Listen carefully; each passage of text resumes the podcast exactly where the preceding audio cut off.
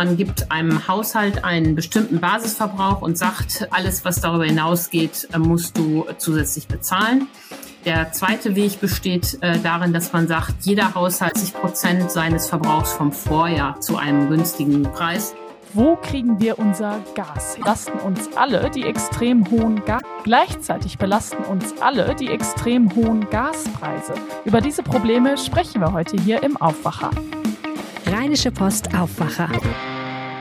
Mit Laura Mertens. Hallo, schön, dass ihr wieder mit dabei mit Laura Mertens. Hallo, schön, dass ihr wieder mit dabei seid. Wir sprechen heute im Aufwacher außerdem da. Deutschland hat ein Problem. Die kalten Monate. Deutschland hat ein Problem. Die kalten Monate kommen und wir brauchen Gas. Bislang, Russland hat jetzt im Zuge des Krieges seine Gaslieferungen Land. Russland hat jetzt im Zuge des Krieges seine Gaslieferungen stark eingeschränkt. Unser Gas muss also woanders her. Gas sehr teuer geworden und das sorgt, deshalb ist das Gas sehr teuer geworden und das sorgt für ziemlich viele Probleme. Antje Höning, die Chefin ist. Antje, das Problem Nummer Aufwacher zu Gast. Antje, das Problem Nummer eins ist ja, Gasimporteuren droht die Pleite, weil sie das Versorgung. Deswegen will der Staat das nicht zulassen. Wichtig für unsere Versorgung. Deswegen will der Staat das nicht zulassen. Genau, klar ist, dass äh, Juniper und auch mindestens zwei andere große Versorger Geld vom Staat brauchen, damit sie weiterhin ihre Gaslieferverträge erfüllen können. Juniper und die anderen besorgen das Gas ja als Großhändler und geben es weiter an die Stadtwerke. Da sie in Russland nichts mehr bekommen, müssen sie das Gas nun teuer am Markt zukaufen. Und damit ist klar, der Staat muss diese unterstützen. Für die Finanzierung dieser Stützung gibt es nun drei Möglichkeiten. Entweder der Staat erlaubt den Versorgern, diese enormen Preise eins zu eins weiterzugeben. Das wollen Verbraucherschützer und Wirtschaftsverbände nicht. Oder er sammelt das Geld über eine Gasumlage bei den Verbrauchern ein. Das ist her der gewählte Weg. Dagegen laufen nun Ampelkoalitionäre Sturm. Oder der Staat nimmt das Geld direkt aus dem Haushalt. Ja, was ja bedeuten würde, er kauft diese Unternehmen. Also Verstaatlichung, dazu kommen wir gleich nochmal. Was ist denn das Problem mit der Gasumlage? Also warum ist die auf einmal doch keine gute Idee? Zum einen gab es das Problem der Trittbettfahrer. Es haben viele Unternehmen sich angemeldet, die die Gasumlage haben wollten, ähm, obwohl die möglicherweise gar keinen Anspruch haben. Dann gab es das Problem, dass Fernwärme- und Festpreiskunden eine solche Umlage eigentlich gar nicht zahlen dürfen. Und dann kam als drittes großes Problem hinzu, nachdem der Staat Juniper gerettet hatte oder hat, ähm, darf ein Staat überhaupt ein Unternehmen, das ihm schon gehört, auch noch Geld über eine Umlage zukommen lassen, die er bei den Verbrauchern abkassiert. Und spätestens an diesem Punkt ist Wirtschaftsminister Habeck aus der Kurve geflogen und streitet sich mit Christian Lindner über die Bewertung. Und überhaupt finden auf einmal alle, dass eine ganz schlechte Idee greift. Und das hat jetzt zu offensichtlich ab Oktober in die Tasche greift. Und das hat jetzt zu dieser Dynamik geführt, warum die Bundesregierung darüber nachdenkt, die Umlage zu kippen, bevor sie überhaupt eingeführt wurde. Das ist ja ziemlich krass, weil eigentlich soll sie ab 1. Oktober gelten. Das ist ja deuten darauf hin, dass sie womöglich gar nicht kommt. Berlin deuten darauf hin, dass sie womöglich gar nicht kommt. Letzte Woche hat Robert Habeck noch gesagt, äh, sie kommt, aber wohl nur als Brücke. Aber es sieht eher so aus, als würde sie gar nicht kommen. Okay, dann kommen wir mal zur Verstaatlichung zurück. Das, wie läuft es denn dann? Ist dann alles so wie bisher, nur dass Deutschland die Schulden übernimmt? Ist dann alles so wie bisher, nur dass Deutschland die Schulden übernimmt?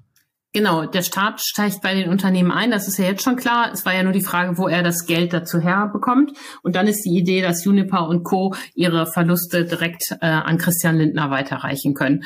Und äh, da haben wir ja eben das Problem, wo nimmt Lindner dann das Geld her? Ähm, nimmt er neue Schulden auf und gefährdet die Schuldenbremse? Oder schafft er nach dem Vorbild der Bundeswehr ein Sondervermögen, was ja nichts anderes ist als neue Schulden unter einem anderen Aufkleber? Okay, kommen wir mal zu dem großen Problem Nummer zwei. Das Gas ist teuer und wir alle gehen vielleicht pleite, wenn wir die Rechnung dafür bezahlen müssen, damit unsere Wohnung warm bleibt. Auch das will der Staat ja verhindern. Da gibt's jetzt ganz verschiedene Vorschläge. Ja, genau. Da gibt es verschiedene Vorschläge. Die eine Idee ist, dass man nur die Bedürftigen entlastet. Das läuft dann etwa über höheres Wohngeld oder über höhere Heizkosten. Aber äh, jetzt wird eben auch äh, massiv darüber diskutiert, in Berlin eine Gaspreisbremse einzuführen. Und da sollen alle Gaskunden entlastet werden. Und dazu gibt es zwei Ideen. Ähm, entweder man gibt einem Haushalt einen bestimmten Basisverbrauch und sagt, äh, die ersten 5000 Kilowattstunden im Jahr kriegst du zu günstigen Preisen. Alles, was darüber hinausgeht, äh, musst du zusätzlich bezahlen ähm, zu den vollen Preisen. Der zweite Weg besteht äh, darin, dass man sagt, jeder Haushalt bekommt 80 Prozent seines Verbrauchs vom Vorjahr zu einem günstigen Preis und alles, was er darüber hinaus verbraucht, muss er voll bezahlen. Beide Wege wären denkbar, beide Wege wären diskutiert und äh, sind unterschiedlich teuer. Ja gut, das andere Problem ist aber, wir müssen ja alle schon sehr viel Gas sparen, damit es uns nicht ausgeht, bevor der Frühling kommt, nämlich zwischen 20 und 25 Prozent. Aber wenn das Gas jetzt gar nicht so teuer ist, dann gibt es natürlich auch weniger Anreiz, äh, das zu sparen. Ne? Also Heizung runterdrehen oder kürzer duschen. Da sagen dann viele, nö, pf, warum eigentlich? Welcher der beiden Wege wäre denn jetzt besser geeignet, uns zum Sparen zu motivieren? Da wäre der eine Weg so schlecht wie der andere, muss man sagen. In beiden Fällen wird ja ein äh, Basisverbrauch festgeschrieben und was die Verbraucher darüber hinaus nutzen, ähm, wird vergünstigt.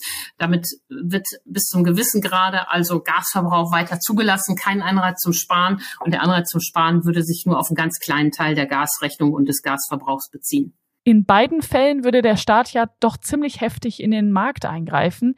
Viele Experten finden das wahrscheinlich doof, oder? Ja, das ist ein sehr guter Einwand. Das ist nämlich genau der Haupteinwand, den auch die Ökonomen haben.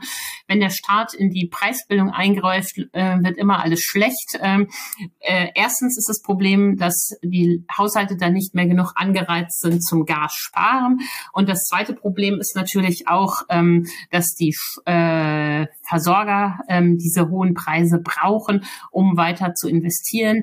Und die Stadtwerke mahnen auch jetzt schon, wenn der Bund das macht, dann muss er eins zu eins und unmittelbar ähm, den Stadtwerken äh, das erstatten. Die können da nicht für den Bund in Vorlage gehen. Und da wäre so Pläne so verlockend sie für uns Verbraucher, Lastungspläne so verlockend sie für uns Verbraucher sein mögen, haben große Komplikationen und Folgen. Ja, und dann ist ja da noch die Frage, wie soll man diese Gaspreisbremse eigentlich bezahlen? Also irgendwoher muss das Geld ja kommen für das teure Gas, wenn es ja schon nicht aus unserem Portemonnaie kommt. Am Ende bleibt dem Staat nur neue Schulden aufzunehmen oder andere Ausgaben zu streichen. Davon kann natürlich angesichts der Komplexität der Krise gerade überhaupt keine Rede sein. Und deshalb meine ich, muss die Koalition sich dringend ehrlich machen, insbesondere der Bundesfinanzminister, und sagen, dass er die Schuldenbremse so nicht einhalten kann, wenn er all diese ähm, Goodies für die Verbraucher Verbraucher ähm, finanzieren will. Ja, das teure Gas tut ja nicht nur uns privat weh, sondern auch den Unternehmen. Die müssen ja auch ihre Büros beheizen oder brauchen Energie für die Produktion. Gibt es denn für die auch eine Preisbremse? Genau, auch die Unternehmen, insbesondere die energieintensiven Unternehmen, fordern Entlastung. Ähm, und das ist noch offen, äh, wie diese Gaspreisbremse für sie äh, wirken soll. Man wird die sicher nicht für BASF machen. Das ist ja einer der größten Gasverbraucher in Deutschland. Das wird der Staat nicht bezahlen können. Aber über kleine und mittelständische Unternehmen wird da schon nachgedacht. So ist es ja auch bei der Strompreisbremse, die man ja auch einführen will und wo der Verbraucher noch nichts Näheres weiß dass die auch für kleine Firmen gedacht ist. Also die Bundesregierung hat da noch harte Bretter zu bohren und ich sehe es etwas mit Sorge, dass die total zerstritten ist und sich gegenseitig öffentlich ins äh, Wort fällt und widerspricht. So wird das nichts. Die handwerkliche und die ökonomische Herausforderung ist verdammt groß. Da sollte man jetzt wenigstens an einem Tisch sitzen. Danke, Antje. Vielen Dank. Wenn euch dieser Podcast gefällt, dann lasst uns doch gerne ein Abo da. Bei Spotify müsst ihr dazu nur einmal auf Folgen tippen. Und wir kommen zum zweiten Thema. Jetzt, wo das Gas so teuer ist, wollen natürlich alle sparen. Die Bäckereien versuchen das auch. Sie backen mehr, weil sie die Öfen richtig vollpacken, um dann die Hitze für alles zu nutzen. Aber am Ende bleibt so auch mehr Ware übrig. In Rees am Niederrhein haben zwei Bäckerinnen deshalb eine neue Verwertung für altes Brot entdeckt. Sie lassen daraus Nudeln machen. Sebastian Latze aus unserer Lokalredaktion in Rees. Wie sind Sie denn darauf gekommen? Ja, die Idee, da sind die beiden jungen Bäckerinnen eigentlich darauf gekommen, weil sie im Internet gesehen haben, dass ein Gasthof in Norddeutschland das auf der Karte anbietet. Also Nudeln aus Brotresten gab es da auf der Speisekarte und dann haben die gesagt, bei uns fallen da auch so viele Brotreste an. Das wäre auch was, was wir mit der Bäckerei machen könnten und dann vielleicht aus Brot Nudeln machen könnten. Was muss ich mir eigentlich vorstellen, wie viel Reste gibt's in so einer Bäckerei eigentlich? Ist das viel?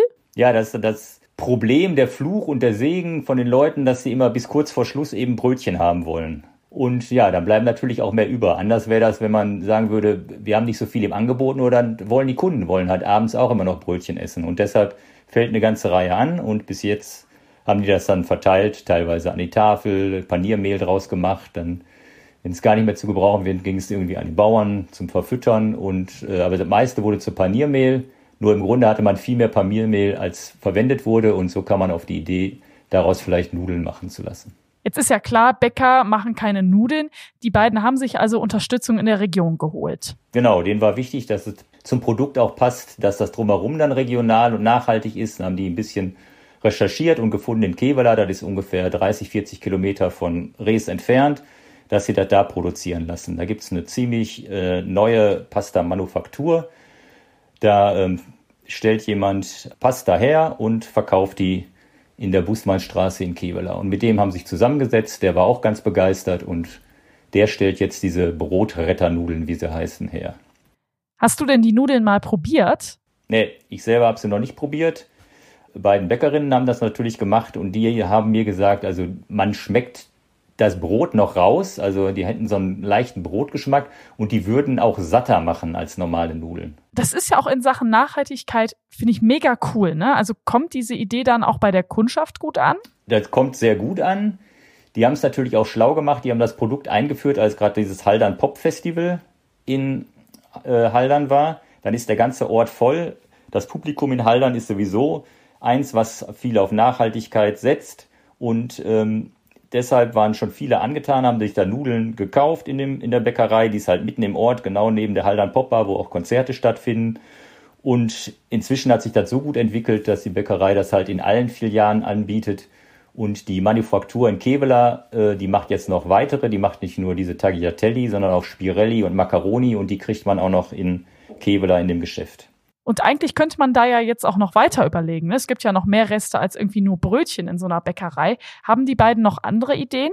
Genau, das sind so Früchte, die normalerweise auf die Torten kommen, aber bei den Torten ist auch wieder Wünsche der Kunden, muss alles schön aussehen. Wenn da eine Kiwi zu klein ist oder eine Erdbeere krumm oder dann kann man die halt nicht auf die Torte legen.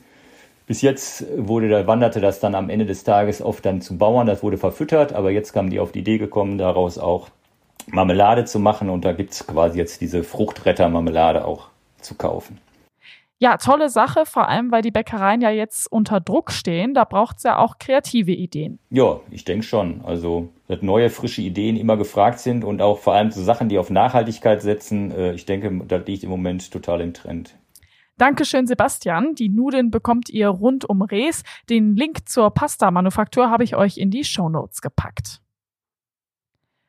Diese Meldungen werden heute wichtig. Die Ministerpräsidentinnen und Präsidenten der Länder treffen sich. Bei der MPK geht es um das dritte Entlastungspaket der Bundesregierung. Bundeskanzler Olaf Scholz ist nicht mit dabei, weil er Corona hat. Zwei deutsche Atomkraftwerke sollen bis April 2023 am Netz bleiben. Das hat Bundeswirtschaftsminister Robert Habeck angekündigt. Das liegt daran, dass viele Atomkraftwerke in Frankreich zuletzt ausgefallen sind. Die beiden Atomkraftwerke sind in Süddeutschland und sollten eigentlich zum Ende dieses Jahres vom Netz gehen. Der Deutsche Gewerkschaftsbund plant heute einen Aktionstag hier in NRW zur Anhebung des Mindestlohns. Er soll auf 12 Euro steigen. An rund 50 Bahnhöfen und Marktplätzen in NRW wird es deshalb Aktionen geben. Der Deutsche Städtetag fordert einen Rettungsschirm für kommunale Energieversorger. Dazu gibt es heute eine Pressekonferenz in Kiel. Mit dabei sind auch Oberbürgermeister aus NRW. Zum Schluss schauen wir noch schnell aufs Wetter. Viele Wolken mit einzelnen Schauern. Stellenweise sind heute auch Gewitter möglich bei 10 bis 13 Grad. Morgen lockert es auf und es gibt auch längere trockene Phasen bei 12 bis 15 Grad. Und das war der Aufwacher vom Mittwoch, dem 28. September mit Laura Mertens. Bis bald. Ciao.